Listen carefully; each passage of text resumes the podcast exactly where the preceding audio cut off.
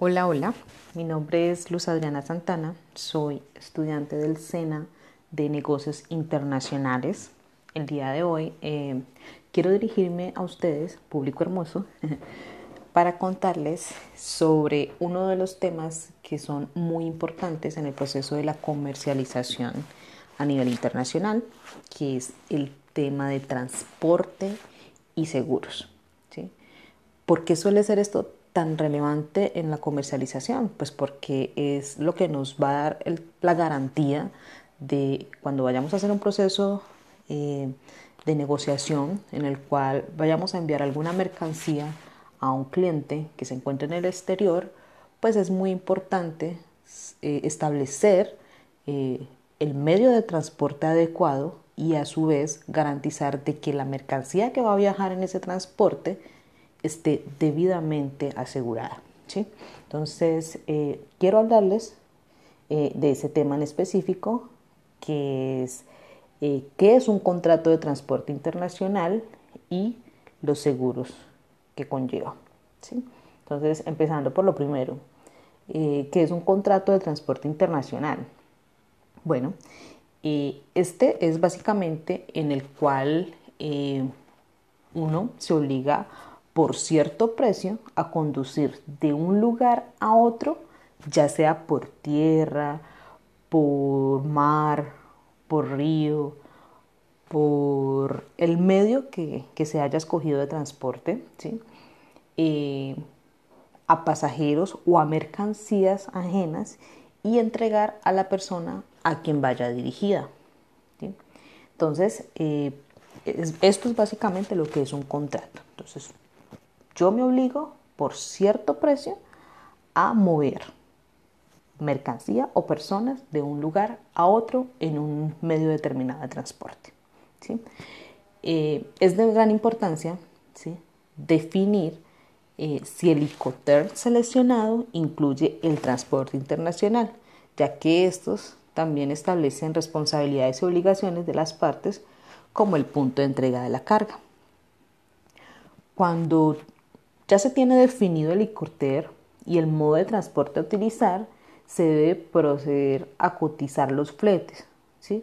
para lo cual al momento de negociar se deben conocer pues, las tarifas referenciales para el mercado internacional y variables como condiciones y características de la carga, cantidad de envíos, modo de transporte, así como aclarar el tipo de producto, pesos o cuidados que requiere según la frecuencia de despachos.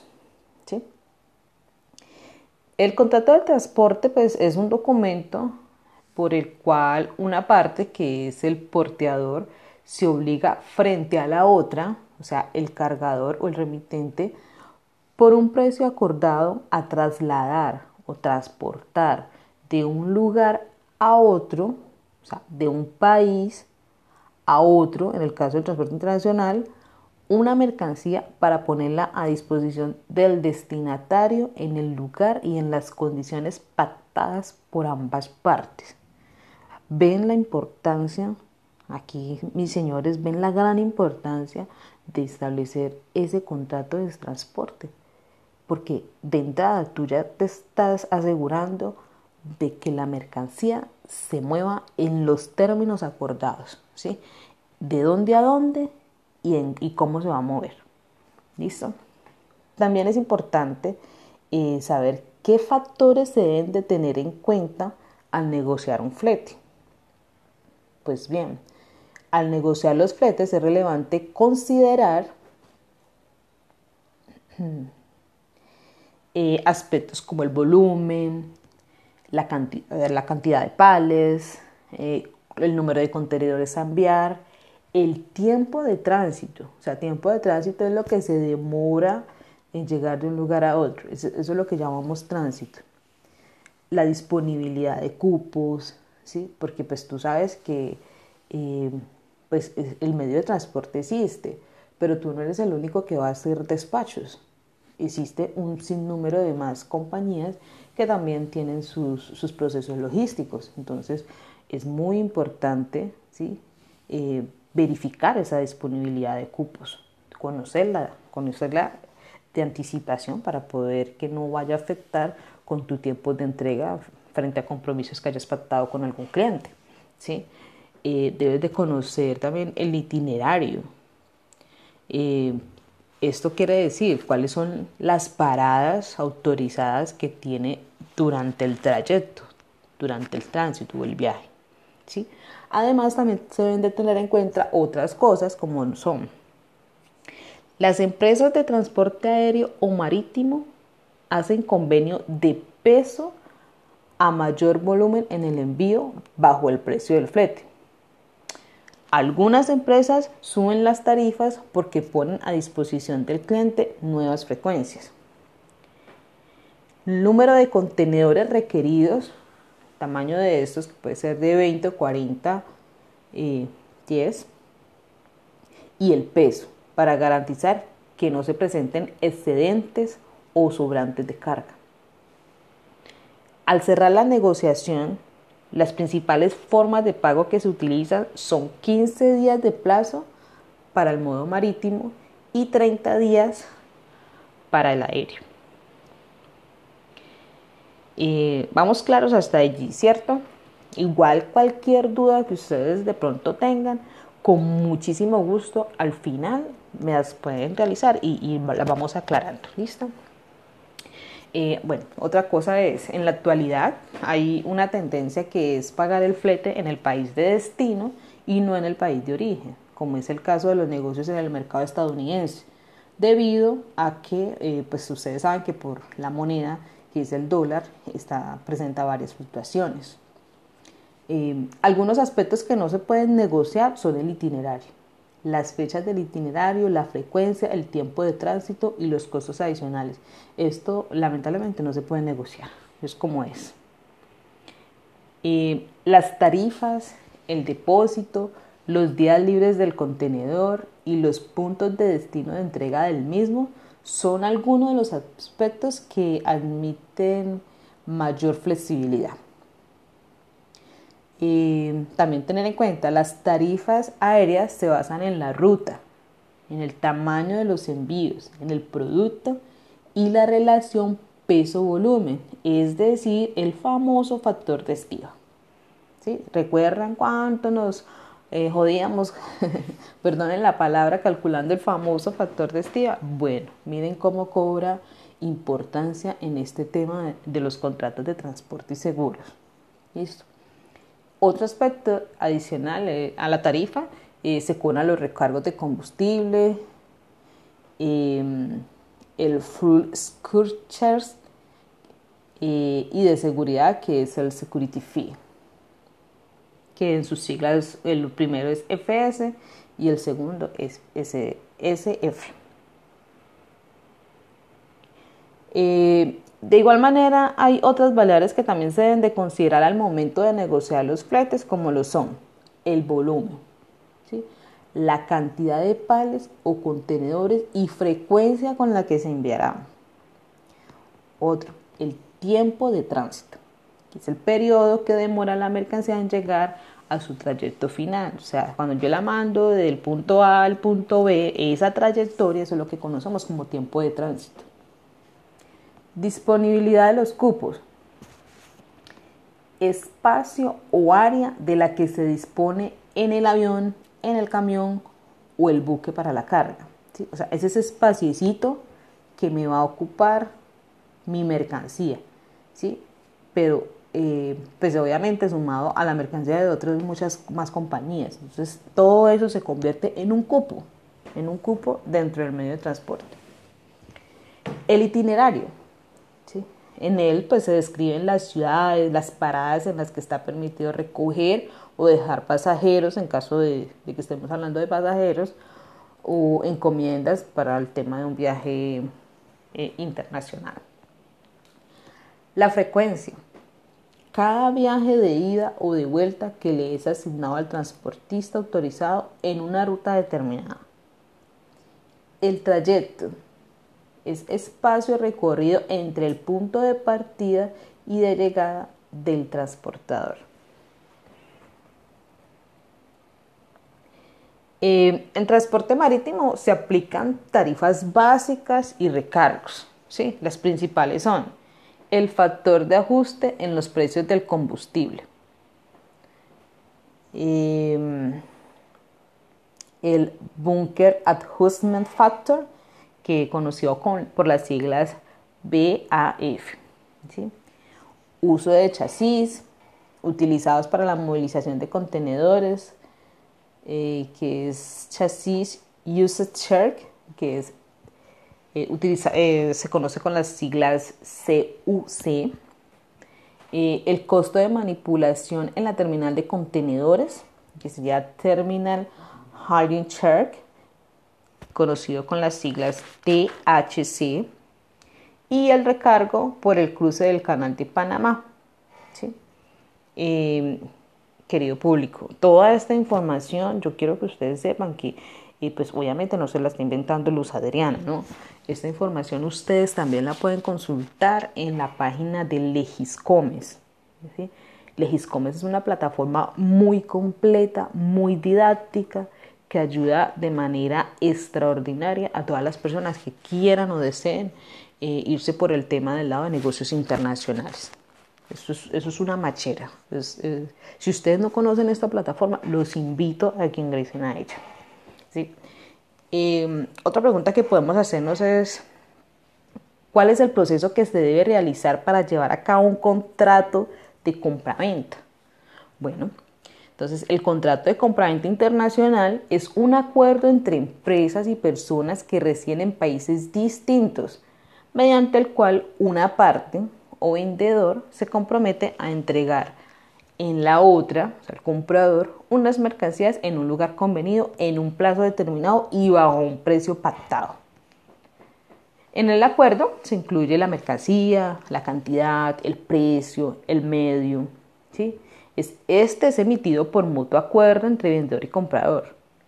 El mismo, o sea, este contrato puede ser verbal y basarse en la confianza y tiene como prueba por escrito una orden de compra o una factura comercial o un contrato escrito.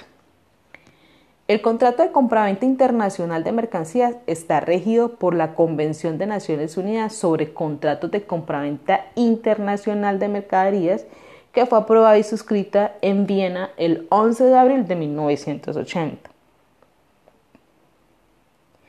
Bueno, pues bien, ¿Cuál es el proceso para realizar un contrato de compraventa internacional? Bueno, este contrato eh, en el que se manifiesta el compromiso de cada una de las partes y las características de negociación, por ejemplo, las formas de pago, precios, productos, y ante tribunales se somete el contrato en caso de controversia. En general, un contrato de compraventa internacional debe cumplir una serie de características de entre las cuales la más importante son las siguientes.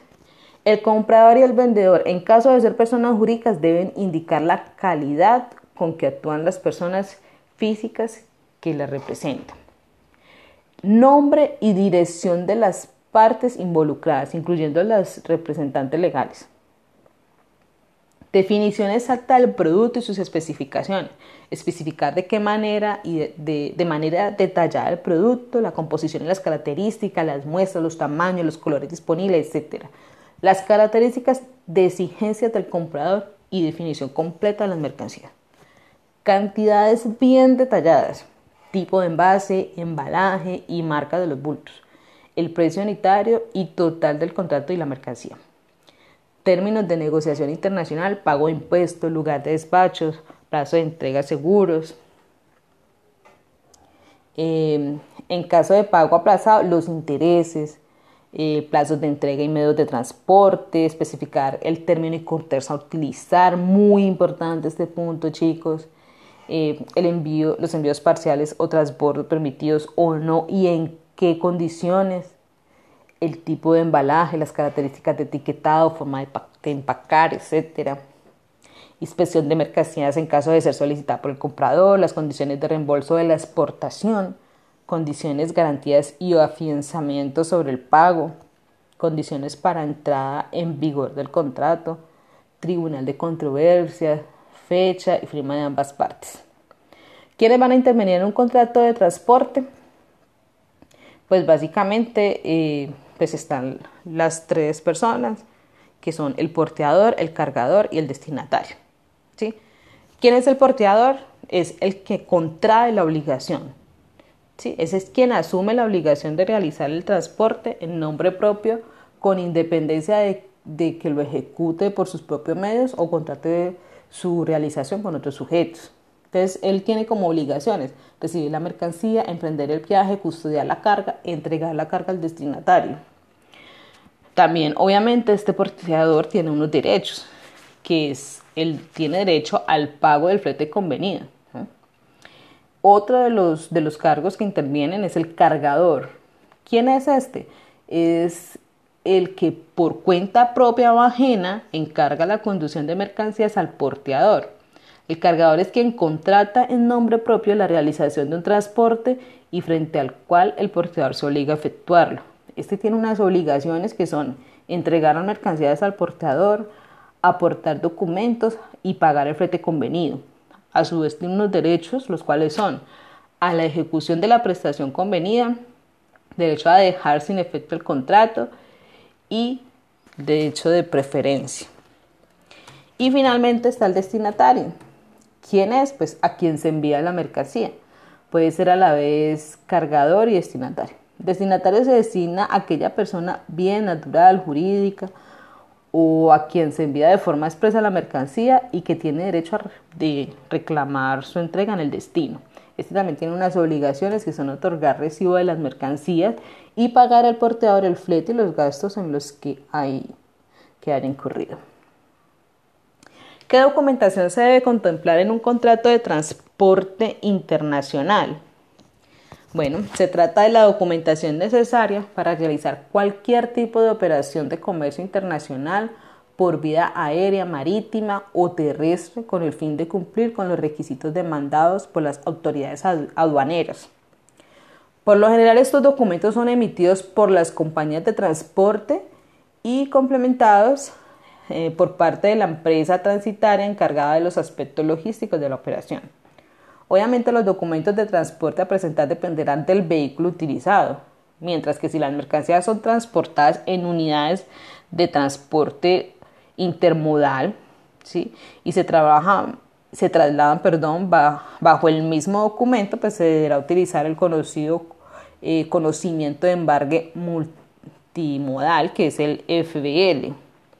En cualquier caso, es conveniente destacar que la responsabilidad de cumplir complementar y gestionar dichos trámites estará determinada por las condiciones acordadas previamente, es decir, en función del ICOTER elegido. Por eso es que es muy importante hacer una excelente solución del ICOTER. Bueno, ¿cuáles son los tipos de documentos de transporte internacional? Bueno, existen varios documentos, entre ellos está el cartaporte por carretera, ¿sí? conocido como CMR. ¿sí? El cataporte CMR es el documento en el que se determina las responsabilidades y obligaciones de cada una de las partes implicadas dentro de un contrato de transporte internacional de mercancías por carretera. En este caso, el exportador de las mercancías, o sea, el expeditor, será responsable de facilitar la información de la operación comercial y el conductor del vehículo se encargará de completar el formulario correspondiente para cumplir con los requerimientos aduaneros en relación a los documentos de transporte a presentar. Asimismo, el exportador deberá firmar el documento antes de la carga de las mercancías en el vehículo, mientras que el destinatario deberá llevar a cabo la misma acción con el fin de confirmar la recepción de las mercancías y justificar el pago a la compañía de transporte. Otro de los documentos es el cataporte, la carta de porte, por lo general siempre lo pronunciamos así, cataporte. Entonces es la carta de porte ferroviario, conocido con las siglas CIM. Bueno, en el caso de este documento, ¿sí? acredita el contrato de transporte y sirve como título de la propiedad de la mercancía. El expeditor de la carga debe, debe complementar este documento en el idioma del país de origen e incluir una copia traducida al idioma del país de destino, mientras que las mercancías reflejadas en, una misma, eh, en un mismo cataporte ferroviario deben de ser transportadas en el mismo vagón para mantenerse bajo control. En total se deben emitir seis ejemplares idénticos que serán distribuidos de la siguiente manera. El CIM original es el ejemplar que se entrega al destinatario en el momento de la recepción de las mercancías. La hoja de ruta deberán figurar todos los gastos y cargos derivados de la operación comercial. El ejemplar terminará en posesión de la estación de destino. Y duplicado de hoja de ruta, que quedarán en posesión del primer ferrocarril. Duplicado del cataporte ferroviario. Cuando el primer ferrocarril acepte la carga de las mercancías, este duplicado deberá ser entregado al expeditor. Matriz de la expedición quedará en posesión del primer ferrocarril. Régimen interior del primer ferrocarril. Y otro de los, documentos del conocimiento de embarque marítimo o Bill of Lading, conocido también así, este documento de transporte internacional por vía marítima es emitido por la compañía de transporte encargada de realizar el traslado de las mercancías y debe ser firmado por el capitán de la embarcación. ¿Sí? En el Bill of Lading se recogen las condiciones de transporte pactadas previamente entre las partes y sirve como confirmación de que las mercancías fueron recibidas y cargadas correctamente al buque. ¿Sí? El conocimiento de embarque marítimo puede presentarse en tres variantes diferentes. Original, formato físico, y el Teles Release y el Express Release, que es online. Los formatos virtuales cuentan con la ventaja de proporcionar una mayor agilidad y rapidez en la prestación de los trámites, aunque no suelen ser utilizados si el proveedor y el cliente no cuentan con una relación personal de confianza. Asimismo, este documento tiene la característica de ser negociable, por lo que es posible su transferencia a un tercero en el proceso de transporte de las mercancías. Otro documento es el cataporte aéreo, conocido como Airway Bill o conocimiento de, conocimiento de embarque aéreo. En el caso del transporte aéreo de mercancías, el cataporte refleja el contrato de transporte entre el cliente y el prestador del servicio y a su vez sirve como justificante en cuanto a la recepción y aceptación de las diferentes mercancías. En el cartaporte aéreo se recoge la siguiente información. ¿Cuáles son las partes implicadas en el transporte? Cargador, destinatario y transportista. La ruta complementar. Características del vehículo, tipo de avión, número de vuelo. El flete, importe del transporte. Mercancías transportadas, tipología, peso, todo el cuento. Es importante destacar que el conocimiento de embarque aéreo es un documento no negociable y está regulado por la Asociación Internacional de Transporte Aéreo. Ojo con esto, chicos. Es conocido también con las siglas IATA. Otro documento es el conocimiento de embarque multimodal, que es el eh, conocido con las siglas FBL, ¿sí? For Water Bill of Lading. Las características principales del conocimiento del de embarque multimodal es que, a diferencia de otros documentos de transporte, no existe un medio de transporte principal para trasladar la mercancía, por lo que la responsabilidad es exclusivamente del agente, del agente transitario que ejerza la función de porteador desde la recogida hasta la entrega de la mercancía al destinatario. Este documento sirve como comprobante de que los productos son trasladados haciendo uso de dos o más medios de transporte y refleja la responsabilidad de la agente transitario encargado de gestionar la operación comercial. Asimismo, si el FBL se emite a la orden, los documentos originales, que son tres, atribuyen la propiedad de la mercancía al, poseedor de la misma, por lo que se trata de un documento de transporte negociable. Em, otro documento es la lista de packing, conocida como packing list, eh, se trata de una lista en la que se detalla la relación de mercancías transportadas junto a información descriptiva de las mismas, sin incluir los precios. Se trata de un documento que ofrece más detalles de la factura comercial, incluyendo la descripción de la mercancía transportada, la cantidad, el número de factura, peso, cantidad de bultos, fecha de expedición, valor comercial del paquete y el conjunto de las mercancías. Por lo general, esta lista de empaque eh, se complementa mucho con, con, el área de almacén de una compañía. Realmente ellos son quienes emiten esa visa de empaque internamente y el área de, de, compra o negocios internacionales de la compañía lo complementa ya con, los, con la información final, como número de factura y fecha de expedición, valores, todo el cuento. La lista de empaque debe ser eh, complementada por el exportador y, estar dirigido al importador, al transportista y a las aduanas. Asimismo, una copia de este documento debe viajar junto a las mercancías, mientras que la otra debe estar en posesión del destinatario con el objetivo de identificar las cantidades y condiciones de recepción de las mercancías una vez que alcance su destino. Es decir, cuando la mercancía llega a destino, pues hombre, el destinatario tiene que empezar a recibir la mercancía y él, tiene que empezar a, validar lo que está recibiendo contra algo.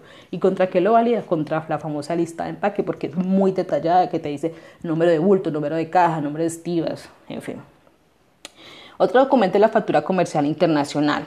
Se trata de uno de los documentos de transporte más importantes en una operación de comprobante internacional.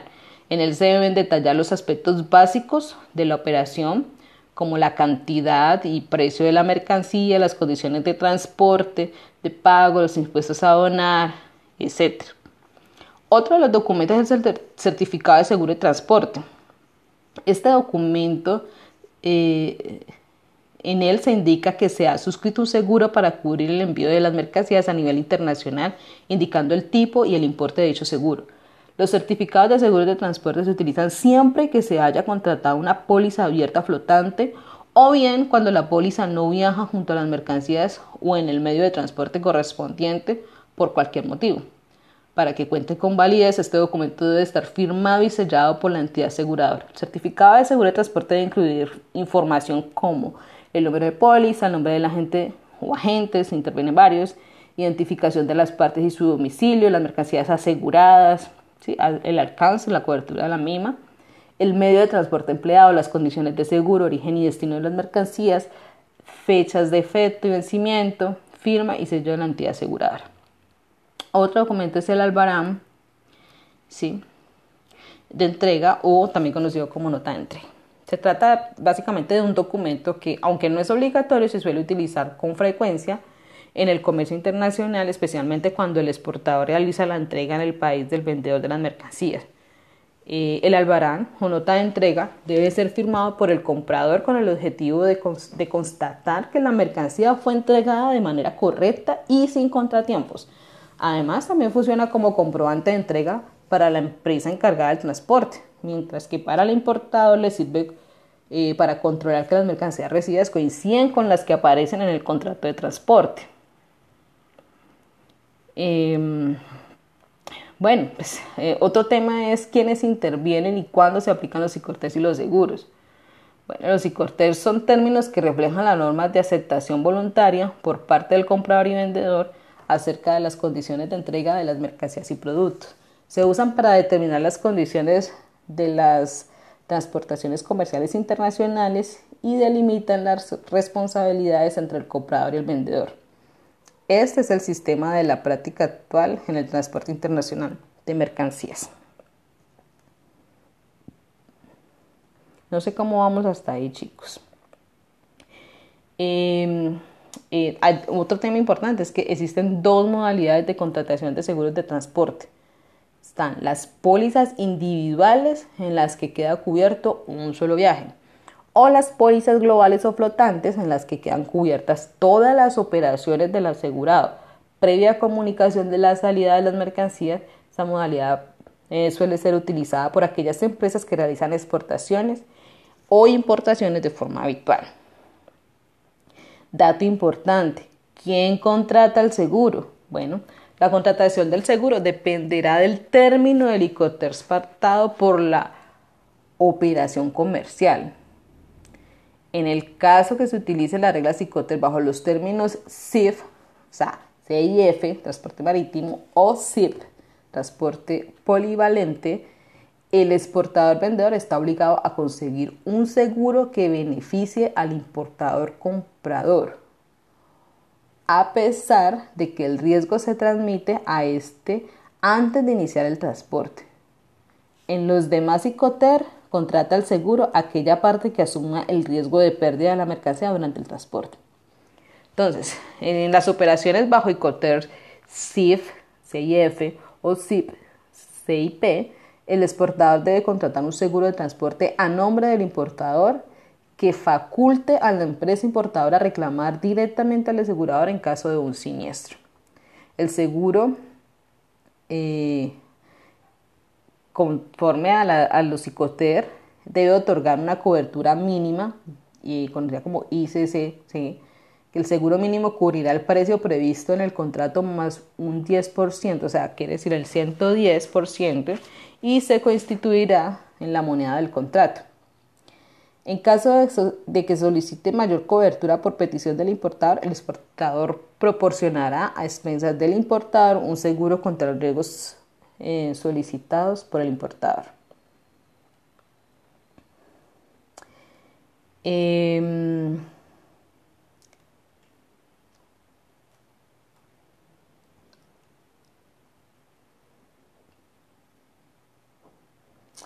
Es frecuente que los compradores, con la intención de reducir gastos, contraten coberturas básicas que en muchos casos no llegan a cubrir una serie de contingencias o incluso el valor total de la mercancía. Por eso es necesario eh, para el comprador contratar pólizas complementarias o incluso buscar otro ICOTER que le permita mayor control sobre las condiciones de compra, como es el caso del FOB para transporte marítimo o el FCA para el, multimodal.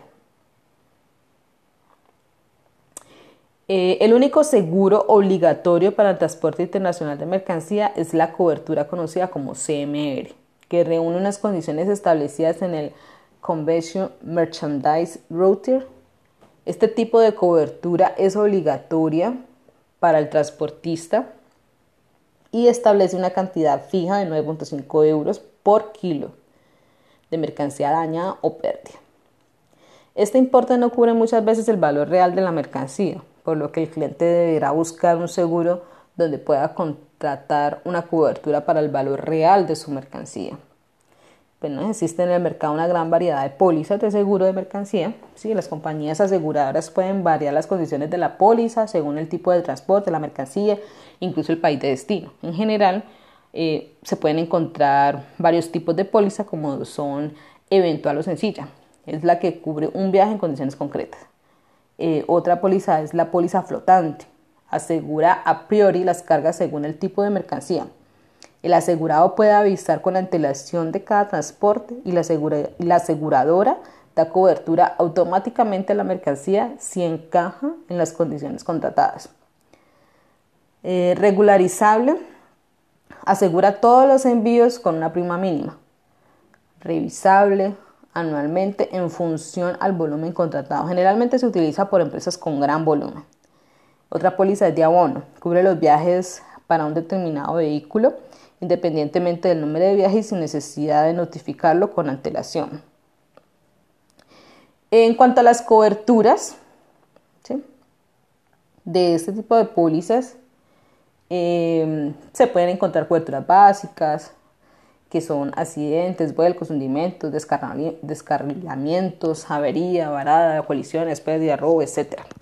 En esos casos también se cubre el importe de los gastos en salvamentos de la mercancía. Para coberturas más específicas se utilizan como modelo cláusulas creadas para casos más concretos. Las más destacadas internacionalmente son las de Institute cargo cláusulas, elaboradas por el Instituto de Aseguradoras de Londres, la ILU. Bueno, entre estas las más utilizadas son ICC tipo A. Son coberturas a todo riesgo de pérdidas o daños, con algunas excepciones, como las producidas por desgaste, embalaje inadecuado, demoras, insolvencias o por guerras, huelgas, sobre las que se puede hacer una cobertura adicional. perdón, ICC tipo B. Se enfocan en riesgos relacionados con incendios, explosiones, colisiones, abordajes, vuelcos, averías, pérdidas de valor por acciones de olas, encarga, descarga, pérdida durante el transporte y tienen las mismas excepciones que las anteriores. La ICC tipo C tienen características similares a la ICC tipo B, aunque con menores coberturas Se excluyen, por ejemplo, las pérdidas producidas por entrada de agua durante la carga y la descarga o por pérdidas o extravío de mercancía. Bueno, finalmente elegir un buen seguro está directamente relacionado con el tipo de transporte, con la mercancía, con el riesgo soportado en la compra-venta. Este último está regulado en los términos y corteros utilizados en el comercio internacional y por este motivo es importante conocer las implicaciones de los mismos respecto a las operaciones de compra-venta. Chicos, yo sé que la, información ha sido bastante extensa, bastante larga, pero es muy, muy importante que tengamos claro todo este tema del tema de transportes y seguros para que no vayamos a cometer errores en los procesos eh, de internacionalización de mercancía, que finalmente ustedes saben que un, error de este tipo pues genera eh, demasiado sobrecostos, ¿sí? Y pues se nos puede estar afectando eh, también un negocio, podemos perder la mercancía de forma que uno diga absurda, ¿sí? por no haber eh, tenido en cuenta bien la información, haber hecho una muy buena selección del ICOTER, haber hecho una muy buena eh, selección del seguro y la póliza y el tipo, obviamente los tipos de transporte. Espero que esta información les haya servido mucho. Como les dije, pues eh, si tienen cualquier duda, cualquier consulta sobre este tema, que yo sé que es muy extenso, eh, me dejan su comentario, ¿sí? Eh, yo estaré revisándolos y trataré de darle respuesta lo más pronto posible. Bueno, entonces mucho gusto para ustedes, que, que terminen de pasar un feliz resto de día. Les hablo Luz Adriana Santana, estudiante de negocios internacionales del SENA. Gracias. Chao, chao.